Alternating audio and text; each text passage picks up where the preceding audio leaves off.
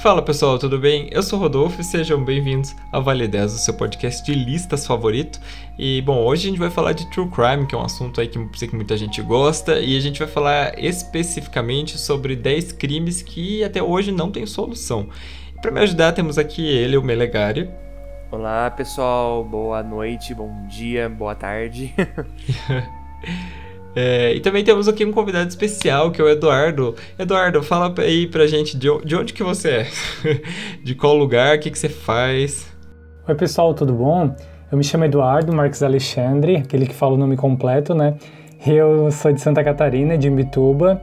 Eu conheci o Rodolfo, a gente se conheceu porque ele tem um podcast, eu também tenho alguns canais aí de conteúdo, adoro o True Crime, o Rodolfo sabe já disso. E sou muito interessado nessas temáticas e tal. E é isso aí. Hum, e você tem um canal, né? Como é o nome do seu canal? Tem um canal. Meu canal se chama Calafrio Real. Na verdade, agora é só Calafrio, mas se vocês procurarem, podem encontrar por esse nome. E é um canal que eu trato sobre temas esotéricos, mistérios e true crime também. Legal. Então hoje a gente vai render bastante aqui, a gente vai falar aí dos, dos 10 casos, depois no final a gente, sempre no final de cada caso a gente vai falar dos suspeitos, teorias e tal, daí a gente pode fazer um debate aí mais, mais dentro aí do caso. E se vocês tiverem alguma teoria, se tiverem alguma coisa sempre para falar, deixem aí nos comentários lá no Instagram ou no Twitter e mais, ou se vocês estiverem ouvindo pelo YouTube também podem deixar lá, que a gente sempre gosta de ler. Mas é isso, então vamos começar.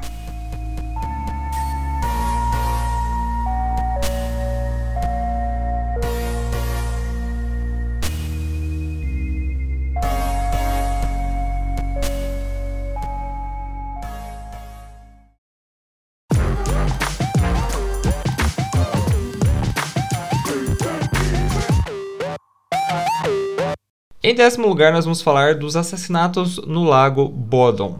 Não sei se pronuncia exatamente Bodom, tá? Porque esse caso vocês vão ver que é de um lugar assim que a língua é meio difícil. Que é da Finlândia, que é conhecido aí por ser um país que, né, com um DH muito bom, que faz muito frio, né? Que tiveram os vikings aí que o pessoal gosta. É, mas ele tem um dos casos aí mais misteriosos aí de não resolvidos até hoje que em 1960 quatro jovens né, foram acampar perto do Lago Bodom, na cidade de Espoo, né, que fica no sul do país.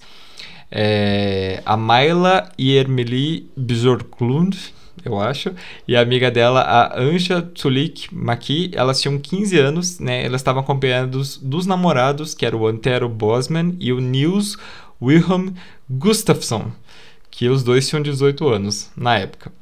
E na manhã do dia 5 de junho, né, entre as 4 e 6 da madrugada, os quatro foram espancados e esfaqueados. O único que sobreviveu foi o Nils. Né? É, os corpos foram descobertos só às 11 horas da manhã por um homem que estava passando ali no local. A Anja e o Antero eles estavam dentro da barraca, enquanto a Mayla e o Nils estavam para fora, né? E ela estava nua da cintura para baixo e nem a faca e nem uma outra arma né, que foi usada para agredir eles né, foram localizadas. A perícia acabou concluindo que o, a pessoa que atacou eles né, fez isso pela parte de fora da barraca, né, não chegou a entrar.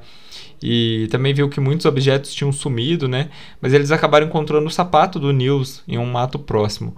E o relato dele também não ajudava, né? Porque ele disse que a única coisa que ele viu foi uma figura sombria vestida de preto com olhos vermelhos brilhantes, né? Que ele devia estar tá muito louco ou foi uma assombração, né? Que fez isso. Mas enfim. E a polícia foi duramente criticada, né? Porque é, fez, fizeram um trabalho assim muito mal feito. Eles não isolaram o, o local, né? Então muitas pessoas e muitos policiais ali é, contaminaram a cena do crime. E eles também não fizeram um, um, registro dos detalhes na hora, né? Então muita coisa acabou se perdendo. E agora falando dos suspeitos, né? O primeiro suspeito era um homem chamado Carl Vandemar Gilstrom. E ele era dono de um quiosque nas proximidades do lago, né? E ele tinha fama de ser bem agressivo, principalmente com os campistas. E ele acabou se, se suicidando em 69, mas segundo algumas fontes informais, ele teria confessado o crime para algumas pessoas, só que mesmo com a investigação nunca foi encontrado nada que ligasse ele ao caso. O segundo suspeito era o Hans Hesman, E também, segundo as testemunhas, ele teria dado entrada no hospital um dia após o crime, né, com as unhas sujas e com roupas cobertas por manchas vermelhas suspeitas. A polícia também suspeitava que ele era um ex-espião da KGB, né? Mas, segundo as investigações, o álibi que ele falou é, na época era, foi comprovado que era verdadeiro. É, e 44 anos depois né, do caso, para surpresa de todos, a polícia acabou prendendo quem? O Nils, né, o cara que sobreviveu. É, inclusive ele foi levado para julgamento. E a teoria é de que ele estaria muito bêbado, né? Teria tentado abusar da Myla e o ato fez ali uma briga generalizada, né? E então ele teria cometido os crimes. Mas a defesa dele alegou, né, que ele estava muito ferido, então ele não ia conseguir matar três pessoas. E o Nils ele chegou a ficar um ano preso, né? Mas ele foi absolvido de todas as acusações. Inclusive chegou a ganhar uma indenização de mais de 40 mil euros. E aí, gente, o que, que, vocês acham que rolou aí nesse dia? Pode, pode começar, o, o Eduardo. Você é a visita. Obrigadão, então. Vamos lá. Então, eu tinha estudado um pouco esse caso antes, eu já tinha visto algumas coisas sobre, e ficou bem assim, quase que óbvio que foi o Nils que fez alguma coisa. Por quê? Ele, tipo, tava ali com a galera da mesma idade e tal, só ele sobreviver. E também as indicações dele, as indicações que ele deu não eram precisas, então o que é muito estranho.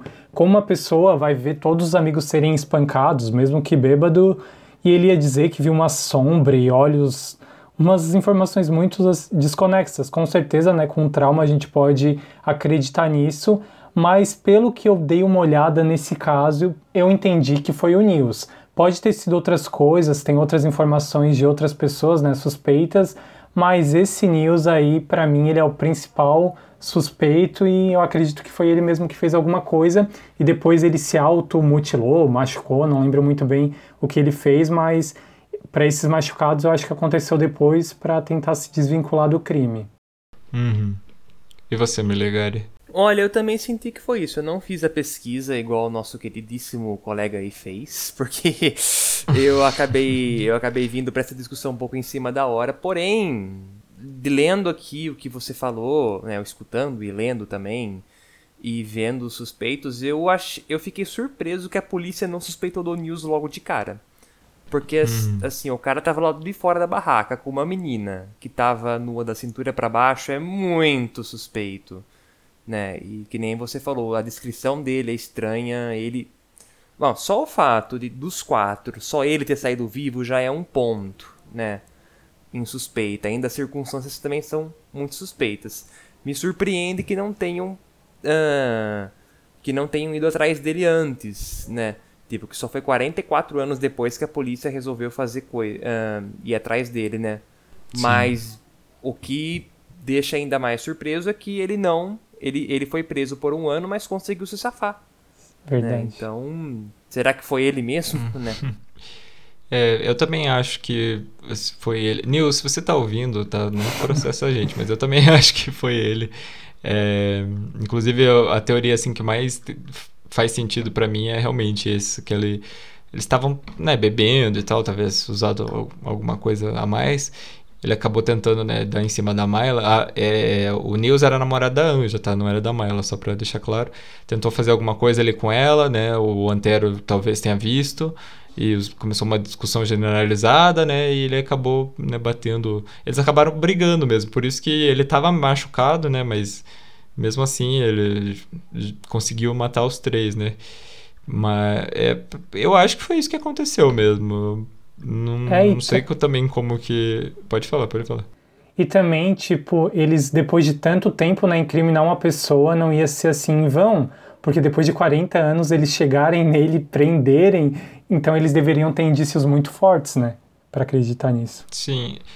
É, é, que a polícia na época fez um trabalho bem, bem mais ou menos, né, também. E eu acho que, tipo, a gente vai ver uns outros casos que também foram reabertos depois.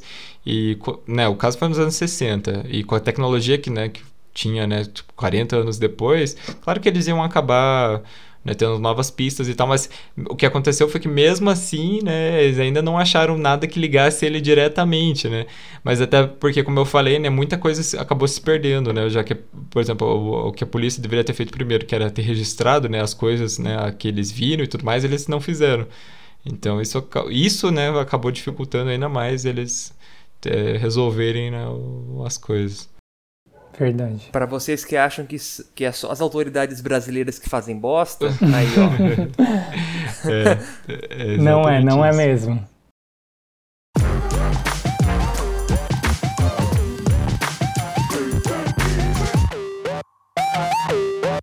Em nono lugar, nós vamos falar sobre o misterioso caso da família Jamison. A família Jamison era composta pelo pai, o Bob, a mãe, a Sherilyn, e a filha deles, a Madison. Os três viviam na cidade de Eufaula, né, em Oklahoma. E o que aconteceu? No dia 8 de outubro de 2009, a família saiu de casa né, com destino à cidade de Red Oak. É, eles tinham a intenção de comprar um terreno lá, eles tinham um, um um container que eles queriam morar lá e tudo mais. Só que aconteceu, a família acabou desaparecendo. É, quem, quem viu o desaparecimento foi a mãe da Sherilyn. E oito dias depois, né, só que a polícia encontrou a primeira pista, que foi o carro, né, que estava numa rodovia e ele estava trancado, sem sinais de acidente. Só que aí, quando, quando eles abriram, eles acharam algumas coisas, como, por exemplo, é, os, os, celulares deles, carteira, bolsa, casaco e uma boa quantidade de dinheiro. E até o cachorro da família, que ainda estava vivo, né? Oito dias depois, conseguiu sobreviver. E, e aí eles, aquela coisa nos Estados Unidos que a gente vê às vezes em filme, né? Eles, eles fazem uma busca, né? Que eles chamam toda uma galera da comunidade ali e tal para procurar pela, pela mata. E eles chamaram mais de 300 pessoas, né? Que fizeram essa busca, mas eles acabaram não achando né, nenhum sinal da família. E seis anos depois, né, um grupo de caçadores né, acabou encontrando restos mortais a cerca de 5 quilômetros de onde estava o carro da família e exames de DNA confirmaram, né, que eram que eles, esses restos pertenciam, né, à família Jamison. E as poucas pistas do caso não faziam nenhum sentido, né? Porque, por exemplo, foram encontrados 30 mil dólares no carro, mas a polícia não conseguiu descobrir de, de onde estava vindo aquele dinheiro. E também eles não conseguiram determinar a causa da morte, né? E também, né, por que, que eles deixariam tudo dentro do carro e sairiam, né, incluindo o coitado do cachorro? E agora a gente vai falar algumas teorias. Uma teoria simples, né, é de que a família tenha se perdido na floresta, né, morrido de hipotermia. É, mas é, ainda não responde, né? Tipo, por que, que eles sairiam do carro, né? E iriam na, entrar no mato daquele jeito e se perder, né? Sendo que eles estavam muito mais seguros dentro do carro, né? Pra mim, essa teoria não faz muito sentido. Não sei o que vocês acham. Ah, eu também não sei. Também não sei, né? Porque Assim, teria vários motivos para eles saírem do carro, né? Deixaram coisas importantes, então, sei lá, pode ser, ah, vou lá fazer um xixi, né? Então, é que, é que aqui a descrição tá meio curta, então a gente não sabe onde que tava esse carro, né? Tipo, tava, não, não tava no meio do nada. Pelo que eu floresta. li, tava perto da tava na rodovia mesmo. O carro tava parado tipo, no acostamento. É, hum, eu não sei, eu não sei se foi sabe, por que, que eles teriam saído só eles, sem nada, né? Pra ter deixado o cachorro lá, o celular lá, deve ter cara de ter sido uma coisa repentina, uhum. né? Mas vai saber o que que era, né? Eu não acredito nessa teoria não, gente. Para mim isso aí foi totalmente equivocado. Até o cachorro foi mais inteligente do que eles, que ficou lá dentro, desidratado, desnutrido, mas sobreviveu. Acho que isso aí foi outra coisa algum tipo. Depois a gente vai ver as outras teorias, daí a gente vai conseguir explicar isso talvez um pouco melhor, mas eu não acredito que eles saíram e se perderam. Isso é uma coisa meio, meio assim tosca, na minha opinião. Sim, até porque eles estavam só a 5 km do carro. 5 km é muito pouco. É, é, parece bastante, né? Tipo, meu, 5 km, mas não é tão longe assim, sabe? Eles conseguiriam morrer, voltar né? pro carro, eu acho que Sim. em segurança. Uma outra teoria diz que a Sherilyn, né, ela sofria de transtorno bipolar, né, tanto que ela estava afastada do trabalho por causa disso, e ela teria matado a família durante um surto, né, e depois ela teria se matado. É, e existem algumas provas, né, que ela estava meio, é, ela não estava muito, ah, qual é palavra certa? Ela não estava muito bem, né, emocionalmente e tudo mais. Ela teria tido alguns, alguns episódios de, de surto antes, né? É, ela, ela disse que a casa era assombrada, ela diz, tava dizendo que ela era meio bruxa, ela teria pichado né, umas coisas no, no, no container da família. É, e ela andava. É, é, andava sempre não, mas diz que ela tinha uma arma, né? Se eu não me engano, um calibre 38. e que poderia ser a arma do crime, né? Só que isso nunca foi encontrado. E, bom, eu acho que essa teoria explica mais. As, eu gosto mais dessa teoria, eu acho que essa teoria explica mais as coisas. O que, que você acha, Eduardo? Então, nesse caso, eu acho possível essa teoria, porque ela tem certo embasamento, né? Alguma coisa mais crível, porém eu não acho ela a principal teoria ainda não. Acho que é possível, mas não me convence tanto, porque ela teria que matar duas pessoas, né? Teria que ter isso tudo, as pessoas teriam que se render, inclusive o marido dela, então eu não sei se seria tão fácil para uma pessoa em uma situação mental assim complicada conseguir elaborar tudo isso. É, eu acho que, assim, né, pensando assim, o que, que poderia ter acontecido, né? Ela acabou tendo um, eles estavam indo lá buscar o terreno, ela acabou tendo um surto, né?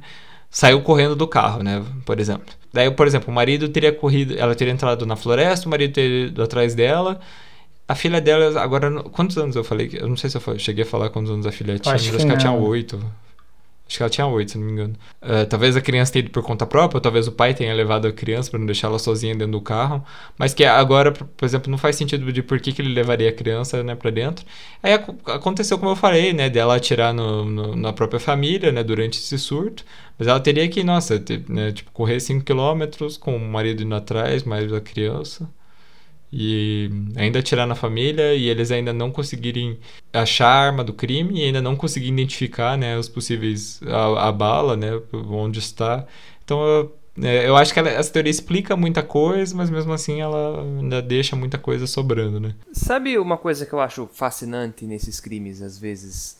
Às vezes acontecem umas coisas assim não tão complicadas, mas do jeito que fica depois, fica uma coisa tão confusa, ninguém consegue imaginar o que, se, o que seja. Uhum. Né? Sim. E tipo, sei lá, pode até, às vezes, pode até estar tá uma terceira pessoa envolvida, né? Fora da família, fora dos três ali.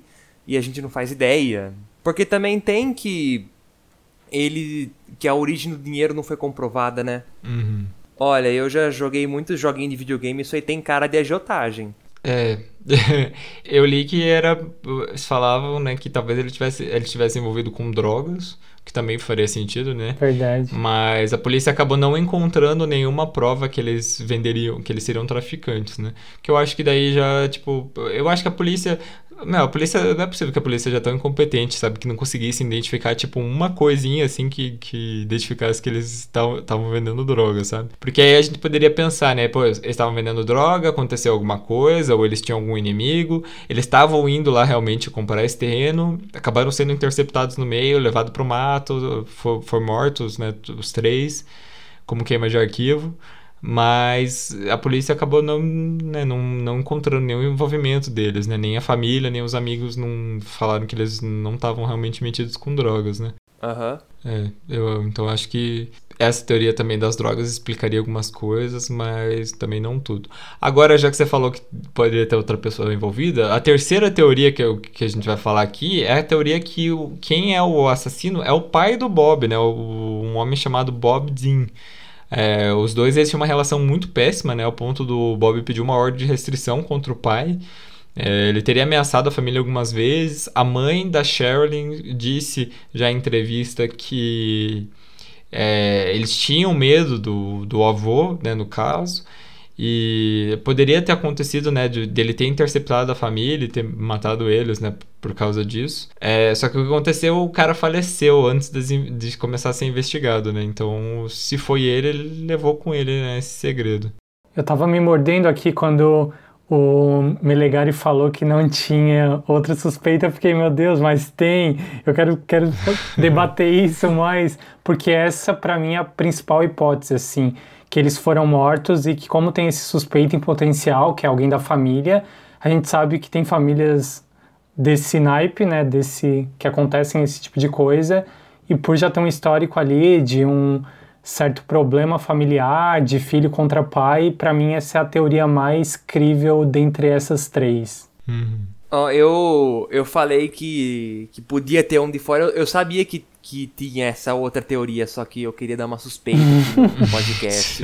Falar, ah, será que tem um terceiro? Aí o Rodolfo fala, tem. Aí eu, ó. Oh. Boa. Eu não sei se eu, se eu toparia muito com essa, não. Porque assim. Aí como que explicaria eles, eles terem saído do carro? Tipo, eles acharam o, o pai do Bob lá no meio do mato, tipo, oh, encarando eles, tipo um filme de terror? Não, não, eu acho que ele teria interceptado o carro deles é, no caminho. Exatamente. Né? Pode ser também, por exemplo, ele, ou talvez uma outra pessoa ainda, né? Não, não, não tem outra teoria de uma outra pessoa, só sugerindo aqui. sabe, eles estavam na estrada, eles viram essa pessoa na beira da estrada, sabe, já não no acostamento, já fora do acostamento, mas tipo, eles pararam para ver essa pessoa. Não sei. E também outra coisa, né? Eles acharam os ossos 5 km depois. Tipo, 5 km é bastante coisa, né? É. A galera. Não sei se eles morreram. Se os ossos estavam no local que eles morreram ou se, tipo, eles foram movidos. É, não conseguiram provar isso porque, como tinha passado muito tempo já, né? Não, tipo, só foi encontrado ossada, não tinha tecido mole, não tinha nada assim. Então eles não conseguiram né, achar se, se eles foram mortos em outros lugares. Por exemplo, se realmente né, foi o pai do Bob, talvez ele teria hum, feito eles saírem do carro, né, os três. O carro fechou sozinho depois de um tempo, né, porque os carros fazem isso, né, com o cachorro dentro. Ele teria matado a família, talvez não muito longe, e acabou levando os corpos mais para dentro né, do mato para desovar mesmo, né? E foi embora e e é isso, é isso que teria acontecido. Pode ser, pode ser, pode ser. Eu, eu também eu acho a teoria da, da mulher lá bipolar um pouco mais plausível, mas eu também acho um pouco de, não sei, é, é preconceito falar que todo bipolar é, é, possível assassino, né? Porque toda história que tem um cara desses ou uma pessoa dessas a gente fala, ó, oh, esse cara é suspeito. E não necessariamente, né? Não necessariamente. Às vezes as pessoas que têm esse transtorno são mó de boas. Não, sim, com certeza. Sim. Mas é que, como eu, eu falei, né? O transtorno bipolar realmente é uma doença muito degradante se a pessoa não faz o tratamento adequado. E ela, pelo que eu já li, ela não fazia o tratamento. E tiveram outros, outras coisas, né? Por exemplo, do fato dela achar que é bruxa, né? Ela... Os vizinhos falaram que ela tava... Ela estava apresentando um comportamento estranho, né, continuamente. Ela escreveu, no, chegou a escrever no, no container, né, do da família, né, que ela era uma bruxa e que tinham pessoas matando os gatos pretos dela e que ela não tinha gostado disso. Tipo, ela, eles nem tinham gato, assim, sabe? Era um, realmente um surto que ela estava tendo. E ele, como eu falei, né? Eles viviam falando que a casa deles era assombrada e não sei mais o que. Então eu acho que é para mim, né, diferente de acho que do Melegari que talvez goste mais da, da terceira teoria, eu acho que para mim a segunda acho que acaba fazendo um pouco mais sentido. Eu não sei qual que eu prefiro, porque eu sou uma pessoa muito indecisa. é, ele não falou, ele não falou, eu que falei a terceira. Ah, tá, então confundi, desculpa.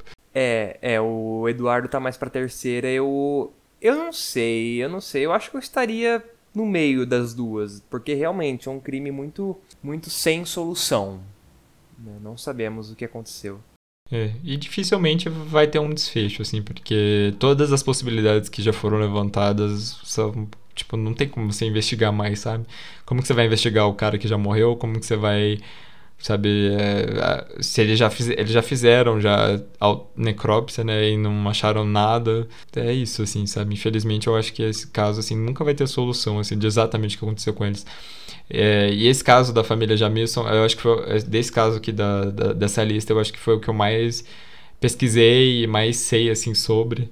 Foi, é porque, não sei, esse caso mexe um pouco comigo, assim, do fato de de não ter assim a menor ideia do que aconteceu com eles, assim, sabe?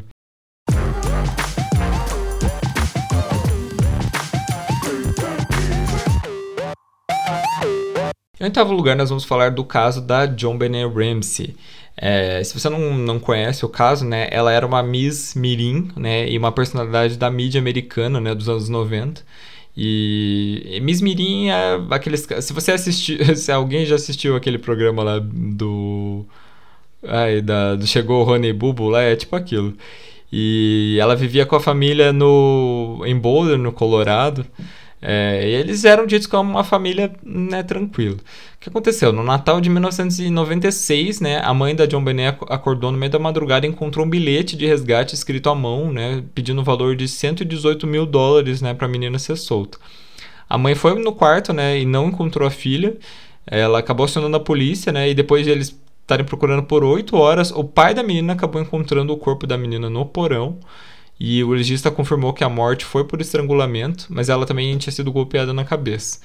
É, não foram encontrados né, nenhuma pegada, nenhum sinal também de arrombamento na casa.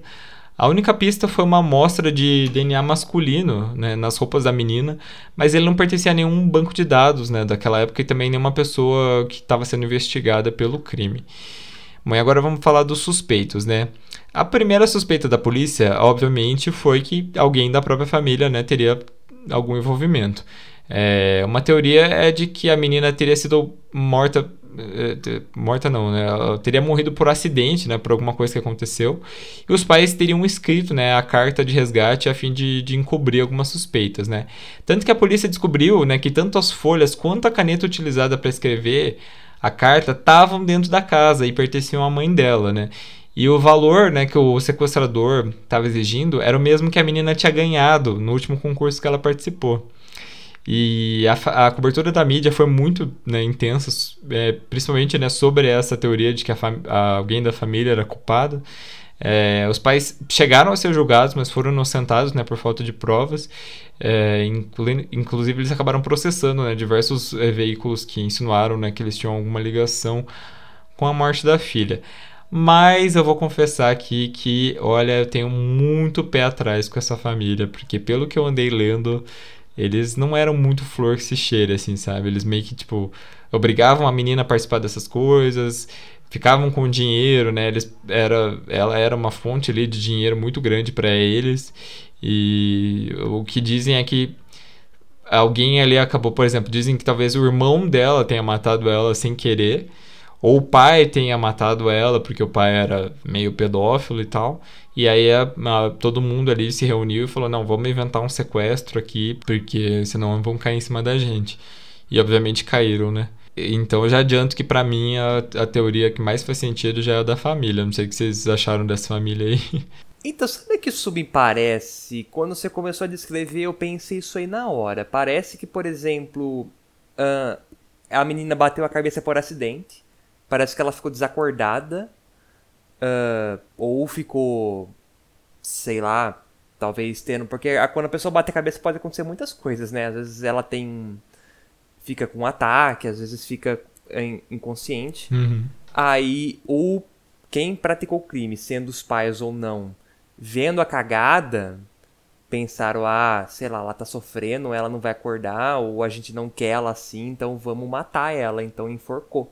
Uhum. Eu, eu pensei isso aí na hora. Pode ser uma coisa que tenha acontecido mesmo. Né? Porque, sei lá, você bater na cabeça da menina para desacordar ela, que nem eu falei, bater na cabeça pode até matar a pessoa, né? Uhum. Então, não, não sei. Mas agora que você falou que a família fez isso. É, pode, pode ser, pode ser. Mas também esses negócios do, do valor do concurso. Vamos supor, se fosse uma terceira pessoa a terceira pessoa provavelmente planejou esse crime faz um tempo. Né? Se ela planejou o crime faz tempo, ela estava de olho na, no que a menina fazia, né? nos concursos. Uhum. Então ele, essa pessoa poderia saber do, do valor que ganhou, né? Aí já que ganhou recentemente, falou: ah, eles estão ainda com o dinheiro, eu vou pedir eles, né? Eu vou pedir o dinheiro porque eles ainda têm o dinheiro. Sim. Então também faz sentido. Nesse caso aí, gente, eu tenho várias teorias, porque eu estudei esse caso já muito. Nossa, eu assisti documentário, vários documentários e tal. Tem algumas informações que aí eu acho que elas estão meio desencontradas. Por exemplo, assim, eles não dependiam do dinheiro dela, ela era uma menina de uma família assim bem rica, mas a mãe dela, que se chamava Patsy, ela tinha muito assim o foco que a John Benet fosse uma Miss, porque ela era uma Miss juvenil e ela se inspirava muito que a filha dela fosse uma Miss e tal. Eles meio que obrigavam ela a ser uma criança assim, tanto que ela era muito novinha, ela parecia já uma adolescente, ela posava, ela era muito sexualizada assim, tinha foto de maiô e tudo. E também uhum. aquele valor lá final que a gente falou que era um valor de concurso, na verdade ele era o mesmo valor que o pai da John Benelli tinha recebido no final de ano de um tipo de. Ah, eu esqueci qual o termo que se usa, mas uma bonificação de final do ano. Então eles desconfiaram ah. muito. Dos, entendesse? Eles hum. desconfiaram muito da família. Por exemplo, a mãe dela. Tipo, teve uma especialista em caligrafia que disse que a caligrafia da mãe dela era muito possível, batia muito com a caligrafia de quem escreveu lá os papéis. E tem muito furo nesse caso, assim. Fiquei até uhum. entusiasmado em falar. Pode falar, a gente agradece. Mas falando de outro suspeito, né, que foi investigado, foi o Bill McReynolds, que era um homem que tinha visitado a família Ramsey dois dias antes do crime. E tinha aconteceram algumas coincidências, né, meio estranhas, né? Dois anos antes do crime, a filha dele, né, que seria muito parecida com a John Benet, desapareceu. E a esposa dele, inclusive, teria uma, escrito uma peça de teatro, né? Onde, abre aspas, uma menina é molestada e morta em seu porão na noite de Natal. Só que, né, apesar dessas coincidências muito grandes, acabaram não encontrando nada que ligasse ele diretamente ao crime. Mas não dá para negar, né, que as coincidências são estranhas, mas coincidência por coincidência, eu, eu né, não, não acho que só isso, né, levaria o caso muito adiante. Nesse caso, por exemplo, eles encontraram lá no porão, é o porão, né? É eles uhum. encontraram, uhum. por exemplo, um tipo de grade que dava de levantar e uma pessoa de fora passar. Então tem várias coisinhas em aberto assim, que não dá para entender se foi alguém de fora ou alguém de dentro da casa. Entendi. É, até porque, como eh, a gente falou, né, eles não encontraram sinais de arrombamento. Por isso que a família acabou sendo a principal suspeita, né? Porque já que eles não encontraram. Mas, se, né, como você falou, se, se tinha uma grade que dava para entrar e não precisava nem forçar, né? É, então eh, era mais fácil também se, para ser alguém de fora, né? Sim, um investigador ele fez esse trajeto. Por exemplo, essa grade, ela fica na mesma a, a dimensão, por exemplo, do chão, não sei dizer, no mesmo nível do chão, por exemplo. Daí tu abre essa grade que ela não é concretada, ela tipo é livre, e quando tu abre essa grade, nesse vão, em, nesse vão entre o chão tem tipo uma janela que dá pro porão, que foi exatamente o local que foi encontrado o corpo da John Benet, né? Uhum, entendi. Bom, um outro suspeito aqui é o Gary Oliva. O Gary ele foi preso em duas ocasiões, uma por porte de drogas e outra por pornografia infantil. Em uma delas, ele estava carregando uma foto da John Benet Ramsey. E para piorar, né, ele teria telefonado a um amigo e dito que machucou uma garotinha no dia né, que o crime aconteceu. Só que né, o que acabou inocentando ele foi porque o DNA né, que eles acharam na roupa da menina né, não batia com o dele. Bom, daí quando, quando o DNA não bate, já é uma coisa assim mais, mais difícil de você acabar colocando a pessoa no, na cena do crime, né? Nossa, uh, se você não tivesse falado do negócio do DNA, eu acharia que fosse o cara. né, porque ainda, somando com o que o Eduardo falou, né, que tinha essa entrada de fora, né, nossa, podia muito bem ter sido uma pessoa de fora também, né, fora da família. Uhum. Mas se, se o DNA não bateu, então, é... Porém, Melegari, esse DNA, ele era uma prova muito assim que eles não conseguiam levar muito em consideração, porque esse DNA não era tipo esperma, não era algo muito concreto, era tipo um fio de cabelo, uma coisa muito menor, sabe? Uma coisa, uma evidência muito pequena. Então eles não conseguiam bater isso com nenhum suspeito pedófilo da região. Eles tentaram ali encontrar alguém que batesse, mas era uma prova que não tinha muita evidência, era um negócio meio desencontrado. Hum. É, aí as coisas já ficam um pouco diferentes. É, mas aí o último suspeito que a gente vai falar, né, foi, é o, um professor de 41 anos chamado John Mark Carr, que anos depois, assim, como quem não quer nada, né, confessou que ele era o assassino e disse que teria drogado, abusado e matado a menina. É, a polícia até chegou a investigar ele, só que acabou eliminando ele como suspeito, porque né, os exames que fizeram na menina não mostraram que ela tinha alguma droga no organismo.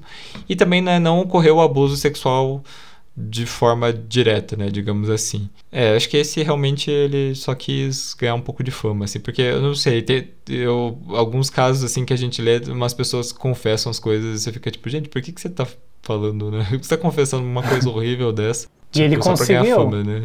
E ele conseguiu, é, assim, conseguiu. saiu tipo na mídia como, ah, encontraram o assassino de John Benet, era um cara assim totalmente esquisito, falando umas coisas aleatórias e depois foram ver e não era ele, sabe? Foi ridículo assim. Sim. Bom, mas sobre o caso assim direto da John Benet, eu ainda fico na teoria da família, mas também não, não fecho com ela. Eu acho que, como você falou, né, tem muita evidência, né, tem muita informação desencontrada. Tanto que eu tinha lido, né, por exemplo, que o, o que ela tinha ganhado, o dinheiro era dela, não do pai dela. Então, realmente, é... acho que esse caso ainda vai, vai dar muito, né? Tanto como você falou, né? Tem várias várias, vários documentários, né? Eu não, eu não cheguei a assistir nenhum, mas eu sei que tem vários documentários mesmo sobre o caso. Nossa, eles vale eram... Pena, né? Hum, eles eram podres de ricos, muito ricos, assim, tinham muito dinheiro. E na minha opinião, assim, gente que eu vi muita informação, os pais podem estar envolvidos, porque a mãe dela, a Patsy, além de várias coisas assim que tu vai vendo com, estudando o caso, tinha às vezes ela falando com a polícia, ela era muito arrogante. Ela dizia: "Ah, o que vocês estão querendo me dizer?", sabe? Ela não mostrava assim estar tá com uma dor, mas ela confrontava a polícia, era meio arrogante assim às vezes. Uhum. Bom, e famílias horríveis, né? A gente sabe que existe vídeo, o caso aí que tá rolando que é o do Henry, né? Verdade. É uma boa, bom, bom, uma boa comparação. Eu não sei no que eu acredito, né? Vocês percebem que eu sou uma pessoa muito em todos os casos, né? Você fala, uh, Melegari, o que, que você acha? Não sei. então, igual eu falei, tem, que nem você falou, né, Rodolfo? São muitas informações desencontradas e, igual eu falei, acho que é tão possível ser alguém de fora da família quanto alguém de dentro, né? Eu não sei, tem, tem gente que reage de, uma, de maneira arrogante quando, fica, quando encontra com uma situação dessa, sabe? Tem gente que reage com raiva, tem gente que reage com arrogância, então, bom, não sei, né? E também, nossa, eu ia, eu tava pensando em uma coisa para falar agora, eu esqueci. Ai, meu Deus. Ah, e também puxando já, se fosse uma teoria da família, né? Uh, Pode ser, porque assim, as pessoas, elas têm umas ideias muito malucas, assim, quando elas estão no desespero. Há umas ideias, assim, que não fazem muito sentido, mas na cabeça das pessoas elas falam, nossa, é isso, sabe? Vamos pedir um resgate que vai dar tudo certo, eu vou pegar o dinheiro, sabe? E não dá certo, né? Mas são ideias que as pessoas têm quando estão num surto, assim né? Mas é, tá, tá muito esquisito isso aí, tá muito esquisito. Você falou do sequestro, nada a ver agora, mas eu lembrei daquele. Vocês lembram que uns anos atrás uma mulher fingiu que foi sequestrada pra ela ficar com o dinheiro do resgate dela mesma? Só que daí, tipo, ela tinha mandado um áudio pra, pra família dela e ela, tipo, tava fingindo que era o sequestrador, assim, falando com uma voz muito zoada. Meu Deus. Bizarro, não fiquei sabendo. É, depois eu mando pra vocês, é muito maravilhoso ela falando assim, do jeito assim, tipo, nós vamos matar ela, não sei o quê. Gente, ousada. Ela, ela tava imitando um homem? Ela tava tentando imitar um homem, assim, ou sei lá, uma mulher com uma voz, uma mulher com um jeito assim muito Nossa, masculinizado. Eu imaginei uma cena muito engraçada disso. Tipo, ela chegando e falando, oi, eu sou o sequestrador. Mas é, foi, Sequest... é tipo isso, é tipo é, isso. Sequestrei a sua filha. pra fazer isso, a pessoa já tem que não ter um pouco de noção, né? Nonsense total. Sim, e daí, tipo, a polícia desconfiou muito rápido, porque além da Clara, da, da voz ser muito igual dela de sequestrador, ela tá pedindo muito pouco dinheiro, assim, era tipo mil reais. Mano, ninguém vai sequestrar, tipo, uma pessoa e pedir mil reais, assim, sabe?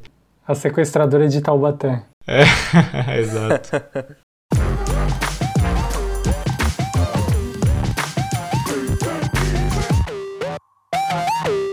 Em sétimo lugar, nós vamos falar da Rodovia das Lágrimas. Bom, o Canadá é constantemente elogiado, né, por ser um país muito seguro e tal, porém, todavia, entretanto, né, o lugar aí guarda né, os seus segredos. Existe na Colômbia Britânica um trecho de rodovia de 725 quilômetros e é conhecido aí como Rodovia das Lágrimas. O apelido vem dos mais de 80 casos de homicídio, desaparecimentos e restos mortais né, que foram encontrados ali. Uh, as autoridades locais é, desaconselham as pessoas a andar sozinhas, né, principalmente se você for mulher. Inclusive, existem placas né, ao longo da rodovia alertando sobre o perigo. E a grande maioria dos casos né, envolve mulheres jovens que pertencem às comunidades indígenas que vivem na região. Inclusive, isso é um grande debate né, no, no país, é, já que os familiares e, e algumas entidades acusam as autoridades de negligenciarem os casos justamente por esse motivo. Em 2000 2005 foi montada uma força-tarefa para investigar os casos né, que não tinham, não tinham solução. A polícia descobriu que pelo menos três serial killers né, diferentes estavam atuando nas áreas desde os anos 70. Só que apesar de, né, das prisões, os crimes continuaram acontecendo. Inclusive em 2020 né, foram registrados dois homicídios. Né, um deles não, não tinha nenhuma pista concreta. É, também foi encontrado um carro abandonado com um corpo feminino que até agora não foi identificado, no, né, que estava no banco traseiro.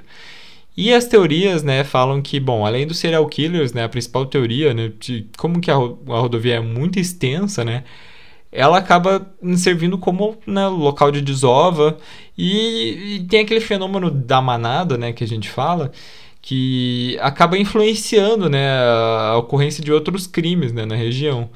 Então, né, pô, o lugar já é conhecido por ser lugar de desova. Bom, se eu cometi um crime, né, vou lá jogar mais um corpo, né, porque vai continuar ali a fama do, do lugar. E, e, bom, também dizem, né, que talvez a ali seja uma grande rota de tráfico, né, de drogas ou também de tráfico de pessoas. Isso acabe, né, por exemplo, nos casos de desaparecimento. É, mas também falam, né, alguns povos indígenas acreditam que a Terra ela foi amaldiçoada depois da chegada dos colonizadores e é por isso que tantos crimes acabam acontecendo no mesmo local. Mas esse caso eu já acho que é mais, como eu falei, da, da, da manada, assim, sabe? É, um crime acontece ali, é, então alguém vai lá e comete outro e dissolve o corpo. Porque, assim, pelo menos, bom, vou falar aqui o que acontece aqui na minha região, né? Tem um local ali na região metropolitana de Curitiba, que, meu, eles encontram, assim, vários corpos ali, porque já virou local de desova conhecido, assim, sabe? O pessoal vai lá e, tipo, ah, vai jogar um corpo, já joga lá, porque sabem que ali todo mundo faz isso, sabe? Então eu acho que é isso que acontece aqui, sabe? Uh, acaba... A, a, a fama do lugar é tão grande que acaba influenciando, né? Claro que tem os casos de serial killer, talvez tenha mais um serial killer, né, que não foi descoberto, mas que isso vai acontecendo, né? Inclusive, eu também outra coisa que eu fiquei pensando é que 725 quilômetros, gente, é muito grande, né, para você colocar acho que tudo na conta do, do, do, do mesmo das mesmas circunstâncias, sabe? Fora que eu tô vendo aqui, entrei no Google Maps aqui agora. Além de ser uma rodovia extensa, ela tá num lugar tipo que tem muita pouca gente morando. Uhum. É um lugar de montanha, sabe? Montanha e floresta, as cidades são muito pequenas. Tipo, a maior que eu tô vendo aqui, ela tem 15 mil habitantes. Então, sabe, é uma área fria também. Então, não é uma área mov movimentada, né? Então, não tem. Que às vezes uma explicação é movimento, né? Uhum. Áreas que tem um grande fluxo de pessoas né? Mas que ao mesmo tempo dê para você esconder ali. Não, aqui não tem isso, né? Então pode ser essa linha que você está falando, Rô. Uhum. Eu concordo também. É um lugar muito isolado, né? O que já, já facilita para desova ou para crimes, roubos e tal. E além disso, ela é muito longa, então é perfeito, né? Frio, deserto e um lugar bem assim distante, afastado é um lugar perfeito para cometer crime ou para tentar esconder um crime. Sim, é, eu, eu penso nisso, assim, de, dele ser muito longo, que é a mesma coisa que o pessoal fala do Triângulo das Bermudas, né? Que o pessoal fica, tipo, meu Deus, porque aqui some avião, some navio, eu não sei o quê. Só que daí, tipo, gente, o, o Triângulo das Bermudas é uma área gigantesca, assim, e não existe comprovação de que ali ocorra mais casos de desaparecimento de, ou de náufrago do que de alguns outros locais, sabe? Então eu acho que isso, eu, eu acho que a fama do lugar acaba ajudando, sabe? Não, não acaba com a fama do Triângulo das Bermudas. É, vamos continuar aí, galera, é real. Eu acredito. É, não, não faz isso não, Rodolfo. Você vai acabar com muitos documentários do é, Discovery Channel. Que maldade. Não, desculpa, galera. Desculpa aí. Então é Triângulo das Bermudas, assombração confirmada. Uhum. Aliens, tem aliens. Aliens, aliens. Boa, acredito.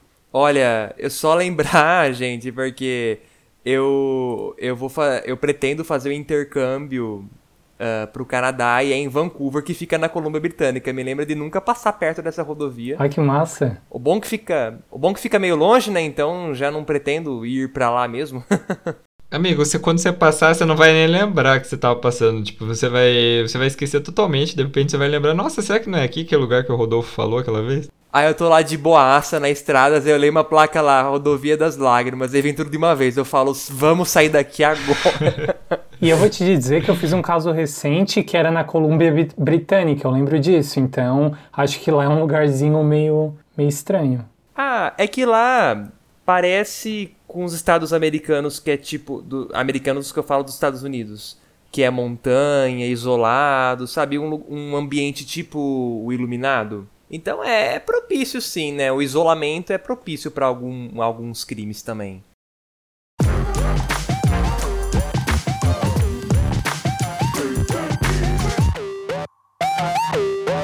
Em sexto lugar, nós vamos falar do caso do envenenamento né, do Tilenol. É, o ano foi em 1982, né? Foi um crime que aconteceu na cidade de Chicago. É um dos crimes mais misteriosos do país e acabou de, deixando a população em pânico, né?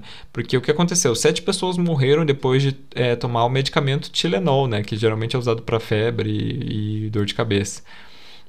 As investigações descobriram que as cápsulas né, que foram consumidas elas continham cianeto de potássio que é uma substância que, caso é, for ingerida, ela reage com o ácido estomacal, né? E ela gera o gás cianídrico, que é um composto que afeta diretamente o sistema nervoso e pode, inclusive, parar o coração em poucas horas. É, após que foi confirmada né, a presença da substância no medicamento, foi emitido diversos avisos né, para suspender o, imediatamente o consumo e a venda do medicamento em toda a cidade. É, e o mais bizarro é que as investigações concluíram que as adulterações elas foram feitas em frascos diferentes de lotes diferentes, de empresas diferentes, vendidos em locais diferentes, né? E que o único jeito disso acontecer é que quem foi que fez isso, né? A pessoa que estava fazendo isso, ela, tinha, ela foi até as diferentes farmácias, pegou o medicamento da prateleira, levou para casa, adulterou e devolveu né, o frasco já com veneno dentro. E a Johnson Johnson, né, que é responsável pela, pela marca Tilenol, ela interrompeu o medicamento, a produção né, do medicamento, e fez um recall nacional, né, não só na região de Chicago, recolheu mais de 30 milhões de embalagens, né, é, tendo um prejuízo de 265 milhões de dólares. É, bom, tiveram dois suspeitos né, no caso, e o primeiro suspeito é um homem chamado James William Lewis, o James ele chegou a enviar uma carta né, para Johnson Johnson exigindo um milhão né, para que os casos de envenenamento parassem de, de, acontecer.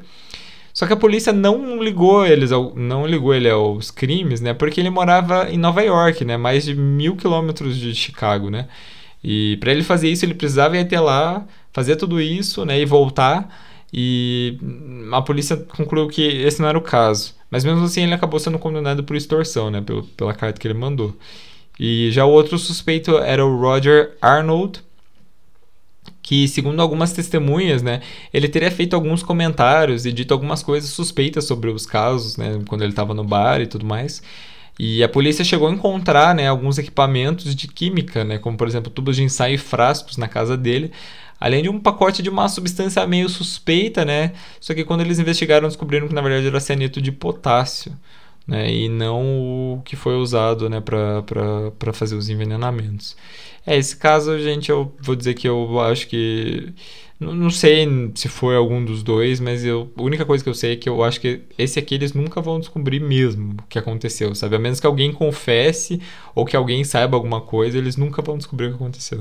Verdade. Ah, imagina só, né? Tu bem hipocondríaco, vai lá, compra o teu remedinho para prevenir uma dor de ouvido, sei lá e daí tu vai e morre, gente. Imagina só que morte horrível. Absurdo. Tu tava pensando assim, uh, da, da, da, origem disso, será que não é com algum fornecedor? Porque assim, esses, esses medicamentos, eles uh, têm várias, vários produtos que são usados como base, né? Às vezes, é que assim, aqui fala que foram lotes diferentes, em fábricas diferentes, né? Mas às vezes o, o fornecedor é o mesmo, né? E às vezes é algum problema do fornecedor, sabe? Ah, aquele lote veio com alguma coisa, né? Então assim, pode, se fosse assim, é que eu não sei como é que, como é que é a cadeia de produção da Johnson Johnson nessa época, né? Assim, aí eu posso estar tá falando isso aí, mas algum entendedor do assunto que está escutando a gente fala, não, moleque, para de falar bosta, nada a ver. mas então, pode ser que seja alguma coisa assim, sabe? Mesmo sendo de lojas diferentes, pode ser o mesmo fornecedor e esse fornecedor assim, com algum, alguns lotes pode ter dado esse problema. Então não sei, né? A gente não tem informação suficiente. Acho que a substância era muito aleatória, assim, tipo, não tinha nada a ver com a produção, entende? Com certeza eles perceberam que não tinha nenhuma ligação entre o medicamento e aquela substância, porque senão isso já seria, eu acho, bem óbvio, assim, no, na investigação e tal. É, eu também não, não sei direito como que é a cadeia de produção, mas é, o que eu sei é que é, não, é, não é exatamente a Johnson Johnson que produz, né? São fábricas diferentes que produzem. E a, se tivesse alguma coisa a ver com o fornecedor, né? Não sei, a pessoa que for, ia fornecer o que, ao invés do, do Tilenol... Bom, é que eu não sei como é a cadeia de produção, então não me arrisco nem a falar, né? Não sei o que, que onde que eles fazem, o que, que eles misturam e tudo mais. Mas eu, eu acredito mais que tenha sido alguém que realmente foi até as farmácias, né? Como eles mesmo comprovaram, né? Foi até a farmácia, pegou, adulterou e devolveu. Mas quem foi, hum, eu acho que nunca vão descobrir mesmo. Vocês lembram no começo do coronavírus que tinham pessoas que tentavam contaminar metrô e tal ao redor do mundo? Existe isso, é bem comum na real. Não lembro tem disso. Tem isso mas... ainda.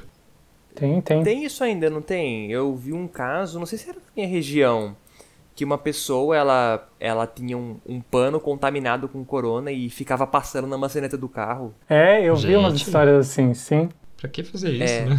É, sei lá, gente doida. é, gente doida tem, tem bastante, né? Você também já viu aqueles casos, gente? Eu, eu morro de medo desses casos de gente que tem aquelas seringas contaminadas. Sim. E espetam em você. Eu tenho, eu tenho muito medo disso. a gente até falou disso no nosso episódio sobre lendas urbanas, lembra? Que daquela história da seringa com HIV e tudo mais. Mas que o HIV mesmo seria difícil porque ele sobrevive bem, bem pouco no, no corpo, no, fora do corpo.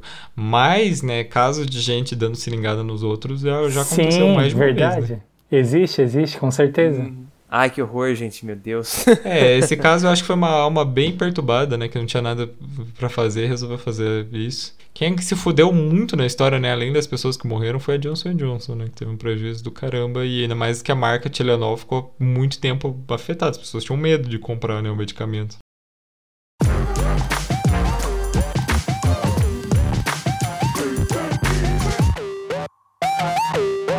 Em quinto lugar, nós vamos falar do caso da mulher de Sdalen.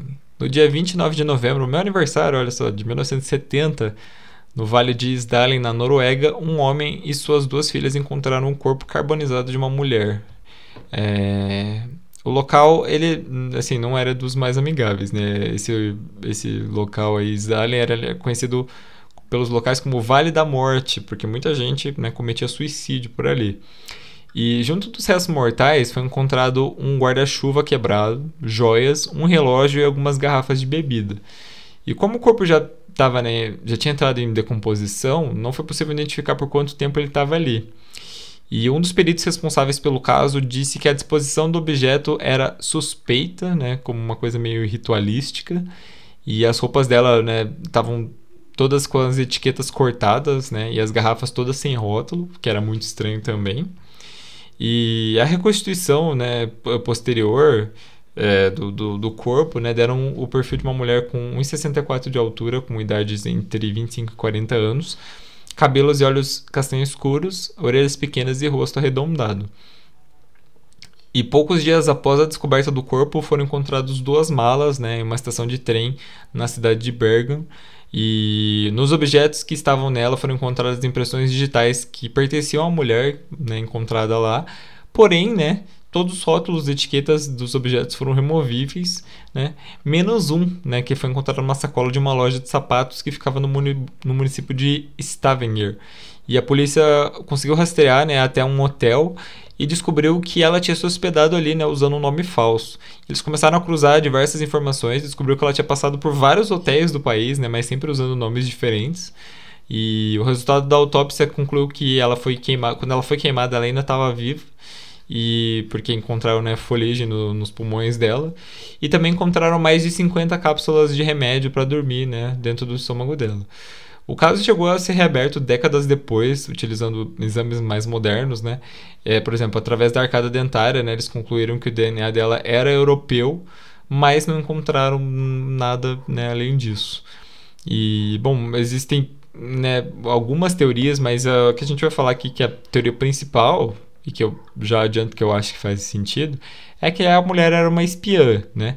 É uma garçonete que atendeu ela em um dos hotéis contou à polícia que viu ela conversando com dois oficiais de exército que provavelmente eram alemães, mas ela não tinha certeza.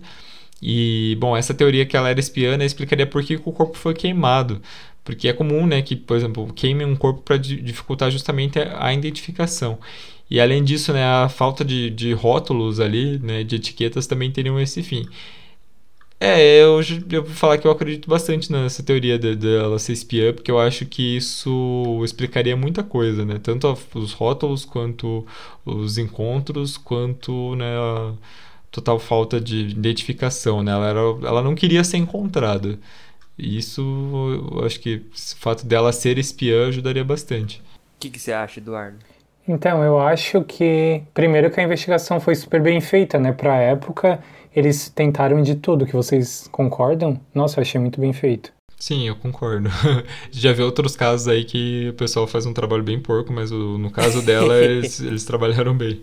É, e antigo, né? E por isso essas duas coisas não costumam combinar muito. É caso antigo, investigação boa. Mas enfim, essa teoria de que ela era uma espiã eu acho muito forte também e acho interessante pelo caso de ser muito detalhado, eles cuidarem essa coisa da etiqueta e de tentar preservar qualquer vestígio de identidade, mas também acho que pode ser uma queima de arquivo, né? Porque eles poderiam também fazer isso, a pessoa que fez tentar fazer com que essa pessoa não fosse reconhecida, mas ela era, por exemplo, uma pessoa sequestrada, alguma outra coisa assim, também acho possível. Mas se ela fosse sequestrada, por que, ela não procuraria a polícia? Por que, ela, tipo, iria para vários hotéis com nomes diferentes ao invés de, tipo, pedir ajuda? Ah, vai saber, né? Tem muita. Tem, tem pessoas que não pedem ajuda por N motivos, né? É, isso de, dos hotéis pode ser uma estratégia, tipo, muito inteligente dela de, de andar por aí no país inteiro sem uh, sem ser percebida, né? Vários nomes diferentes, você não consegue rastrear o registro. Uhum. Será que ela estava tentando, tentando sair do país? Eu não sei. Pode ser que ela esteja tentando uh, despistar alguém. Será? É. Tu sabe? Por, porque senão ela já teria saído do país de uma vez, uhum. né? Ou ela era uma fugitiva, talvez. Talvez. Pode ser, pode, pode ser. ser também. É, esse caso eu também acho difícil ter solução. Menos que eles peguem o DNA e consigam é, cruzar assim em algum banco de dados e achar alguma coisa, eu acho que é muito difícil eles descobrirem no final das contas quem ela era, sabe? Uhum. Mas eu gostei da história do espião, também, também cabe. Da espiã, também cabe. Moderno uma espiã naquela época, hoje em dia já é difícil, imagina naquela época. É, é, anos 70, né? Guerra Fria, faz, faz algum é, sentido. Verdade também era na, na zona ali, né, na Europa. Então você tinha ali algum. Você tinha mesmo espião. Eu nunca pesquisei muito sobre, eu gostaria de, né? Mas nunca pesquisei, sabe, se como que era, se tinha muitos. Eu sei que tinha um número considerável, mas não era James Bond, sabe? que tinha uns carros diferentão, que fazia umas missões, umas explosão, não tinha essas coisas Até porque não existia, né? Era um dinossauro. Mas não sei se vocês lembram um caso de uns anos atrás de um espião na Inglaterra que foi morto, encontraram ele morto, envenenado. Sim, eu lembro. A Rússia, né? Ele era ex-espião da KGB, né? E ele foi encontrado morto mesmo. É, faz sentido você ter o contexto de espião nos anos 70, né? Ainda lembrar que em 1970 a Guerra Fria tava tava bem ainda, sabe? Tava indo bem no auge, mas aí no, no, no, decorrer da década de 70 deu uma esfriada, né? Aí voltou a esquentar de novo. Ah, Guerra Fria esquentar é foda, hein? Mas as coisas voltaram a esquentar de novo nos anos 80. Mas em 70 já, já tinha. tava ali ainda, sabe? Uhum. Eu, eu gosto bastante desse caso, eu, porque eu não sei, esse negócio da pessoa ser espiã, assim, você fica tipo, meu Deus, oh, ah, eu odeio demais, né? Eu, eu odeio o caso que não tem desfecho, tipo, a gente nunca vai saber mas é triste isso. Sim, coitada, né? No final das contas, é uma pessoa que né, morreu queimada viva.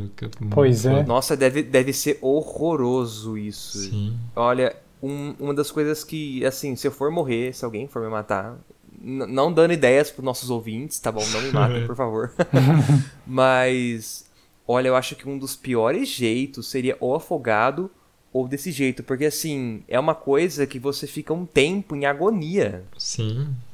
né, enforcado também deve ser ruim, mas nossa. Morrer é horrível, na verdade, né? Mas eu imagino. É. Mas seja melhor que seja tipo um tiro na testa que é rápido, sabe? Você não sente dor, eu acho. Mas queimado, você sente agonia. Nossa, que horror. É, é horrível mesmo.